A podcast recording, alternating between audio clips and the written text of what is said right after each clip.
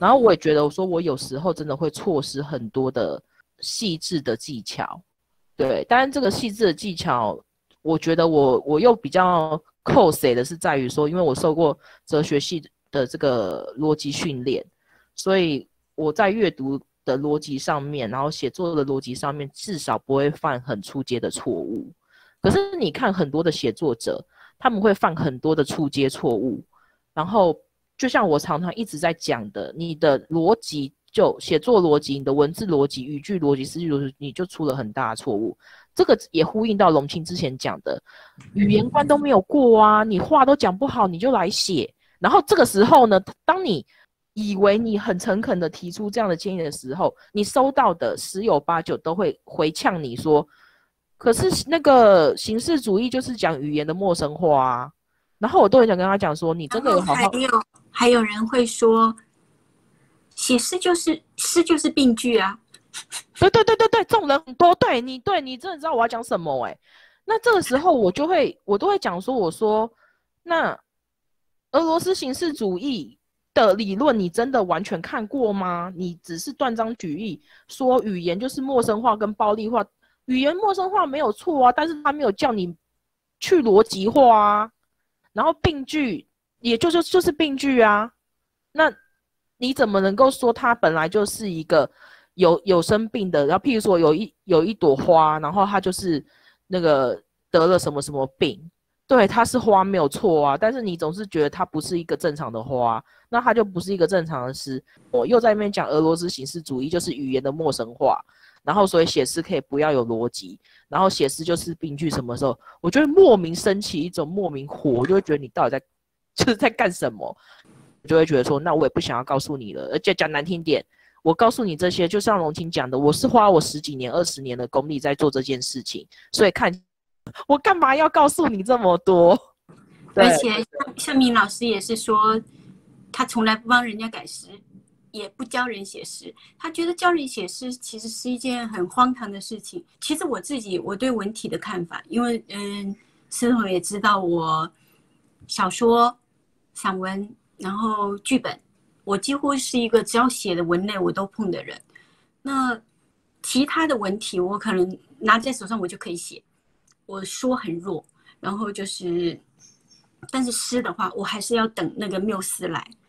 嗯，我觉得我最不能，嗯，就是我对诗还有呃，因为我对诗，我是觉得诗是我的心，我对它有非常的敬畏之心，所以我不能够。随时随地就可以把它召唤出来。我觉得诗在我心中还是一个很神圣的东西。那向明老师的说法，他是说不教，不是因为没办法教，而是因为写诗是旁人帮不了，可能帮到一点点。就譬如说，思彤去帮他帮你做修正，如果你心里不认可他，那你觉得有帮到吗？没有。如果他帮你修正了。修正的时候，你你感受到了他为什么做那个调整，就好像一个人在面壁，我都常常想说讲说，我们写字的人真的就是在面壁，然后你面壁悟道，当这个到你你终于懂了之后，才是破壁。那写诗的过程其实就是这就是这样一个过程，就是悟道的过程。我觉得写诗是可以教的，但是它可以教的地方是在于什么？在于观念跟技巧。对。但是你要能不能写出好诗，这个跟跟你个人的这个根性才性是有关的。像我就讲嘛，我觉得我一辈子都写不出龙青这样灵巧通透、细致，然后玲珑的东西，那就是因为这是跟人格特质有关呐。我本来就是那种比较沉重的人呐。应该是这样说，就是。灵巧通透是我的特质，那我的技巧修炼其实是非常着重于向思彤的那个他的天性看齐。藏诗藏东西其实对我来讲是非常痛苦的事情，但是就是你通过技巧的练习，然后一直不停的练，不停的练，还是可以做到说。当然，我我的尝试肯定就是我自己觉得是比较弱。现在是觉得还可以，但是最刚开始是超级弱，因为很多时候就是我们用左脑的人很少用右脑，用右脑的人就是也很少用左脑。能够左右协调的，一定就是他既有天分，然后又又付出努力。我觉得其实都可以做到很好。其实是就是就是非常简单，就是你大量阅读，不断练习。我的方式就是这样。对，然后嗯，你阅读还要思考哦。对，然后就是能够有切切，我就说现在的现在写诗的人真的比我们那时候条件好多了。这倒是。你看，像切切私语这样非常一个，应该是说越来越成熟，越来越，而且是真正让诗人成长的社团，然后一直有定期的能够听得到，呃，别人的经验。其实讲句实话。从别人的经验当中可以吸收很多的东西，你吸收到了，他是二十年的经验，你至少可以少走两三年。像我这个格物的方式，我也是知道有这个方式之后，然后每天练习，每天练习，才会变成现在这样。当然现在也没有很好啦，但是就是说，而且我觉得，如果用诗性的文字来，呃。来描述写诗这个这个事情的话，我就觉得那个启鹏对水的定义非常符合这个特征，它是无色闪光，没有定型就没有形态，消极固执是他唯一的癖性。我们写诗其实真的就是又消极又固执，然后它因为有重力，它的癖性就是有重力嘛。然后为了满足这个癖性，就必须掌握非凡的手段，兜绕、穿越、进食、渗透。那当然，我们短时间内可能没有办法左右这样子的相遇，就是我们跟诗的相遇，跟爱情的相遇。但是我觉得，只要我们一直练习，就是朝着它倾斜，总有一天会迅猛的流过去。是我觉得龙青讲的这个就非常的，就是很到位啊。在每个那种一开始我们为什么写嘛，就是因为我们都是文学爱好者嘛。那慢慢的去练去磨，其实我说真的，诶，我自己觉得，如果我在我开始写诗学写诗的那个时候，就获得了一些指导跟跟教学的话，那我觉得我今天可能就不用中间花了十几年在摸索。然后十几年在写那种很执拗的工体，好，那那这工体就不要讲了，那个烂东西。你你知道倪思彤以前多执拗吗？然后在在南京，我们每天都在一起，我天天把他的耳朵这样拎着，我说放弃你的工体，放弃你的工体。然后我就说我没有要哦，我就说我没有要哦，他才转变观念。对啊，然后。但是你说讲工体，我也觉得我现在看我的工体也也也比很多人那种所谓，对不对？对啊，就是就是觉得哇！但是你我说真的，有很多人都在写那种什么古典，尤其你在那七 S 语看到，不是很多人都写那种什么古典的东西吗？那我就会觉得说啊，这样子自己也会安慰自己说，好啦，我的工体也是古典，然后。但是我比他们好太多太多太多。还有就是说，我们至少我们刚开始出来写的就比他们起点高。其实这样讲起来是很伤人，你知道吗？这样子你就要去，你这样你就要去，这样你就要知道一件事情，就是有些人他真的就是没有天分呐。就像我刚被消音的那一段，我要讲的就是有些人没有天分。那但是，但是如果是我，我就会劝他，你就当个文学爱好者就好了。为什么？因为我真的深深的知道那种你期望。很高，然后你落差很大的那种沮丧，你真的就是没有天分。你要等你天分开窍那一刻，不知道到底什么要等到什么时候，然后你就要十几、二十年、三十年沉浸在那种期待的落差之中，我觉得好煎熬哦，真的。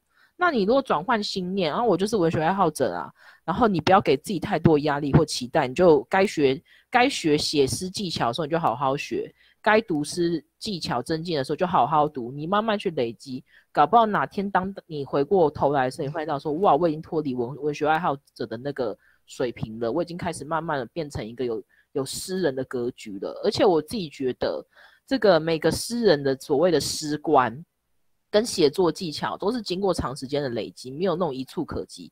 但是我就是会觉得说，如果当时候有人带我的话，我或许真的就会。进步的很多，我就不会写十几年公体诗，搞不好我公体诗只会卡个三五年之类的。但是也是安慰自己啦，就是没有白走的路啊，大概是这样啦。所以至少你文字的基础打得非常非常的好。对，所以讲到这件事情，要感谢我们七月四月老板李云墨先生，给了我们这么好的一个园地哦。是哦。我想要补充，应该是说我想要讲一下我的看法啊，因为师统是蛮强调天分这一派的。那因为刚好师统跟龙清姐都是很有天分的。那但是就我来看啊，就是说。有没有天分，它固然是蛮重要的一件事情嘛。然后更重要的应该是说，因为有些人是没有天分，但是他又觉得自己很好，他就是说他要坚持他自己的写法，这才是问题。就是说你，比方说你给他建议，然后你给他一些哦，很很忠心的一个回馈，他会觉得说啊，你们都不懂我，我这样写比较好。啊，然后我写的就已经很好了，你们都看到我不好的地方，我觉得这个才是问题啦。就是说，其实问题不是没有天分，问题是没有天分，然后还要自以为是。所以我们就是要透过大量的阅读来知道说我到底写的好不好，然后我如何会更好，你就会知道说所谓好的标准是什么。而且你你可以先从阅读已经被选出来的，因为虽然说。被选出来的东西，它是经过别人的选集嘛？但至少被选出来的东西，它会有一定的水平。那你就知道说，哎，一呃，一般来讲，所谓好的诗、好的作品是怎么样？然后我的作品跟这些好的作品比起比起来是怎么样？慢慢的，你就会建立自己的文学观，你建立你自己的基础，你不一定要依赖那些选集的，对。那所以我觉得重点是要保持一个谦虚的心，然后要不断的学习，然后不要，呃，就是说觉得我自己已经很厉害了啊，你们都不懂我这样，就你如果你你有这样的心态，就会阻碍到你自己的成长。这是我的看法，就是说有没有天分不是最重要的事情，最重要的事情是持之以恒，然后一直去做。那这个部分呢，我我觉得就是必须要强调的是传达的准确性。那这个传达的准确，它暗含着感应和意会的准确精准，类似于，嗯，要这样说，就是我们写作者其实有时候是，嗯，好，我我自己是把自己当成是一个通灵者，那我在我提前提早听到了回声，嗯，我们诗歌的诗歌的结构或者说文字的结构，很多时候都不是单线的。都是复式复式架构，那在物象的把握上面，就是对你对物体的描述的把握上面更开放，也更含混，因此呢，也会产生很多的晦涩感。那在我们还不会走的，或者说刚刚学会走的时候，你就去学那些跑跳那些花招，其实是真的是会呃耽搁自己很多的时间。这这一点呢，就是我一直说的。嗯，语言关要过语言关，就是你要非常精准，你要有非常精准的描绘及传达的能力。就譬如说，我们拿绘画来讲，毕加索他也不是一出来他就他就抽象的，他的写实功底非常非常的好，他是在。非常写实的状态是状态下，然后再开始抽象，所以我们一定要注意基本功非常的重要，语言关一定要过，一定就是不要放弃自己的逻辑哦。真的。然后我看到，譬如说像我看到了某些诗，我觉得很可惜。为什么可惜？可惜的点在于说，它就是有时候会有那种很致命的缺点。就是那个致命的缺点毁了整首诗，然后很可惜耶，你会觉得哇，他的这个想法、概念、发想，然后要讲的事情都很好，语那个什么语言技巧也也还可以，可是就是会有那个一一两个致命点，让整首诗毁掉。那偏偏写的人还沾沾自喜啊，所以到后来后来就是我也不太想讲，因为我觉得。反正他讲讲的就是像刚李云墨讲的嘛，就是啊你们都不懂我啊，你们什么什么什么的。我觉得这这这样子的人真的是就是在窃私语的那种贴文中常常会看见，但我自己也会拿来去检视我自己，就是我会不会也犯了这样的错误？你看到像有些人，就是他可能出了诗集，他写了写了这么多的首诗，可是他他的致命的缺点却每一首都有，我就觉得好可惜哦。是在于说，就是哇，你明明就可以炖出一整的菜，但是你就是一个致命的缺点，你盐巴放太多了啦，然后毁了整桌菜，我觉得好可惜哦。其实我觉得，对一个人对待文字的态度，决定了他的高度。那这个态度呢，也影响到自己的作品。比方说，你面对难以剖析的事物的态度，当你觉得很难剖析、很难描绘的时候，你就放弃它。对，那当然，不管你出多少本诗集，你写多少首诗，这个问题不解决，它就永远在那里。那一个精彩的一一个精彩的物，我们要去弄明白。我想要对它知道什么，它的外形、它的内在，就算是一个死的物体，我要把它当成一个活的物体，而非只是一个有外形的东西。那这样呢，你精准的描描描绘它，使它成为细节，准确，才经得起细节的检验。而且你这样讲到，又让我想到一个很重要的事情，就是我们现在当今当今大家在写诗评诗这件事情的时候，就是往往往往会落于一个很大的问题，是在于说什么？就是我们就一味只讲好话，讲不得缺点哦。好，这件事情我本人也会有这样的问题，我也会有。我小时候也会，对，人家跟我我讲，我就跟他开战，对我也会，好斗。我没有办法接受人家对我诗作的任何批评，我就是玻璃心。但是如果能够说服我们，我们还是会很诚恳的接受啦。而且到到稍微懂事一点点，就是把每一个讲我缺点的人，我都当成恩人。因为现在肯跟人家说实话的人越来越少了。真的，你还要感谢人家，虽然不好听。刚开始也是很铁头，谁讲我都要跟他顶一下。哎、但大家都有同样的状况哎。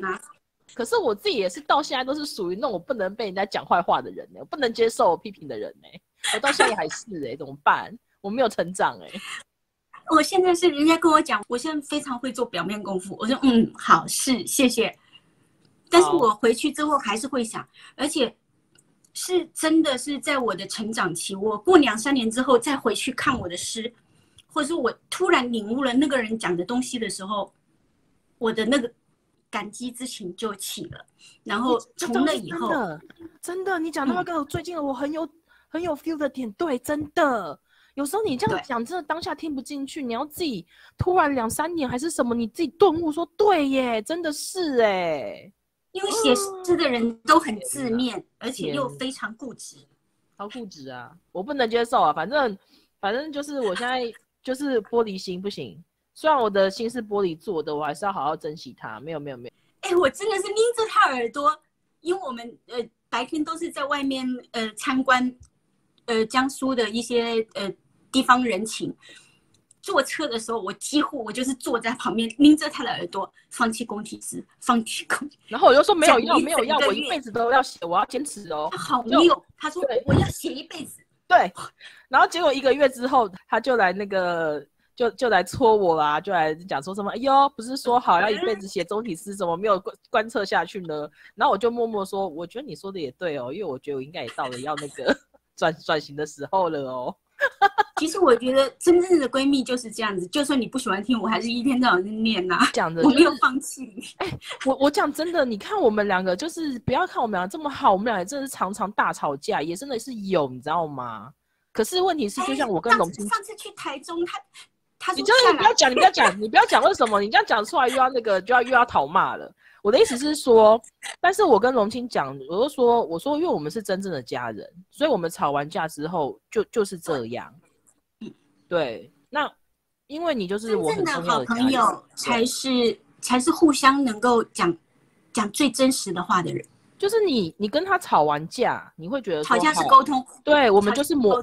对我们就是磨合，但是我不会想要放弃你，就是我没有因为这样讲说什么，那我就不要跟你绝交，我就讨厌或者没有没有，这就就是这就是我我跟龙青讲的，我说你不要因为有时候我们这样吵架，然后我对你要求很高，然后你就觉得不高兴或生气，但是我觉得我都是讲完就算了，而且司彤非常严苛哦，超严苛的。然后因为我就觉得他是一个可以这么好的人呐，他就是这么好的人呐，我觉得很可惜呀。然后我这样跟他讲完之后。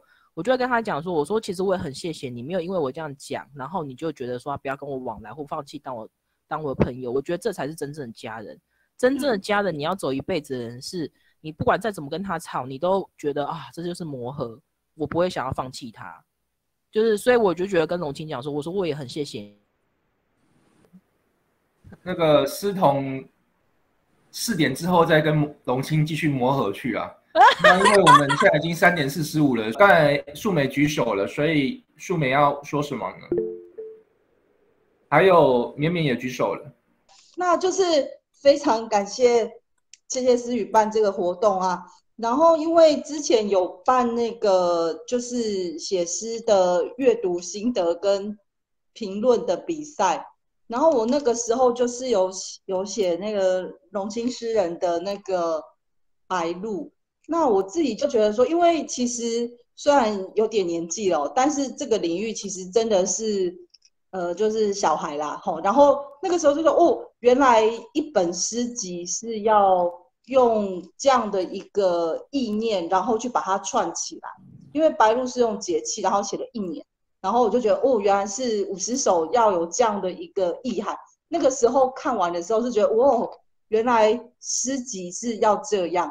那后来最近的时候是在看《风铃度》嘛，《风铃度》的话，就是因为我都有去偷偷追踪董老师的脸书，然后他就会写了很多他的读书心得，然后我们就是继续站在巨人的肩膀上。然后他上次就有写读诗的，就是一个诗的一个六个面相嘛。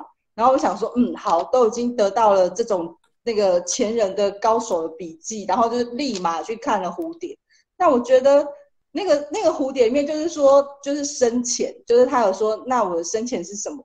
那我就觉得真的是太可怕。虽然我自己已经有写了，就是说为什么在诗里面，就是我晚上做梦的时候都会梦到说，这根本就是一个什么悬疑剧的桥段啊，然后下面就可以自己脑补成各种的电影。那就是就是其实自己喜欢看，但是其实因为就是跟着整个社团里面的各种的活动。然后就是得到，还有那个思彤老师有不停的帮我，我也因为我不太会断句，坦白来讲，然后他就帮我调一下，就就就是整个就是那个苹开苹果机，然后有修图，然后对，就是很厉害。所以就是说，在这样的一个过程当中，就是就是可以跟着前人的脚步前进，就是请收下我的膝盖。好，那谢谢。不客气啦，也要你的这个诗原本够好，我才有值得修改的空间，让它更好。然后也谢谢你接受它。对啊，素梅超棒的。然后接触诗这么短，然后对对诗的体验，我我看你每天都在写，然后你读到诗的感受啊，我今天早上看你写那个您夏目里的林佳颖吗？啊，对对对对对，我都觉得。对，我就是觉得素梅真的好棒哦，那个很快就会超越我们。嗨嗨嗨，青姐，嗨大家。那个其实综合刚才思彤跟那个青姐还有哎云墨老师讲的，其实就是有点像是写诗要靠才情，但不能完全靠才情，有时候。在这种图书馆林立的时代，你必须要读点书。其实我觉得这更跟某种写诗的观念是，因为像艾略特有讲过，就是写诗是为了，就是好的文学必须要超越自我、驱除自我，并且逃避自我。但如果完全靠才情的话，那自我还是会在那里，所以呢，就会变成没办法制造出一个场域，然后引发众人共鸣。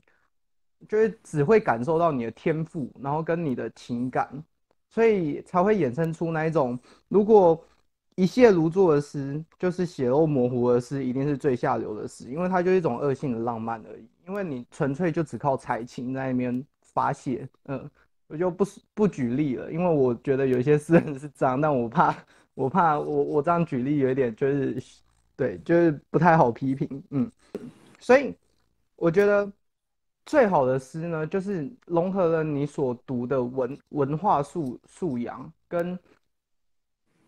跟你自身的那种情绪跟天赋，把它融合在一起，完全升华成你所写出来的东西，所以最后可以做成以诗，就像如果讲写悲哀的东西的话，就很像是以诗的悲哀征服生命的悲哀，甚至以你的快乐，以你诗的快乐分分享到给大家，见证你的诗的快乐，就大概像这种感觉。好，就是我自己的想法。嗯，谢谢。玉勉真的是非常非常棒的小孩，哎，我是觉得说赞叹。像我们写诗的话，然后对生活的观察，对物体的观察，那这个观有静观，也有凝视，凝视以及类视。那前者呢是物理物理上面的视觉视线，我们眼睛看到的。那后面的。凝视跟内视呢，就是靠近我们的心灵，就是眼睛看到的，其实是一个抽象的思考成像，是审查，就有点类似说我们如何把实实体还给一个影子。那如果说我们在诗里面，除了呃，我们有了精准的描述事物的。底子之后，那就可以在诗里面做建构多种感觉的关照，现实跟幻觉并存的空间。从这样子的话呢，诗就会就是更更有提升。那我想到的是一个词语，就是诗歌的身体。那我觉得日冕是一个非常非常非常有有天分的小孩，而且他也很勤奋。嗯，我觉得他的诗里面他也有动态的美跟活力，然后他本身的那个文文学的功底也非常的好，真的很棒。讲句实话，我这几天一直在，呃，应该说这些年我一直在提的是说，就是，嗯，我喜欢顾城，虽然他做了他他的。就是他最后的轨迹是被他的自己想要的那个纯粹所摧毁了。那但是他的一些理，他的一些观念，我觉得非我我是非常受用，而且我是极力往那个方向去走。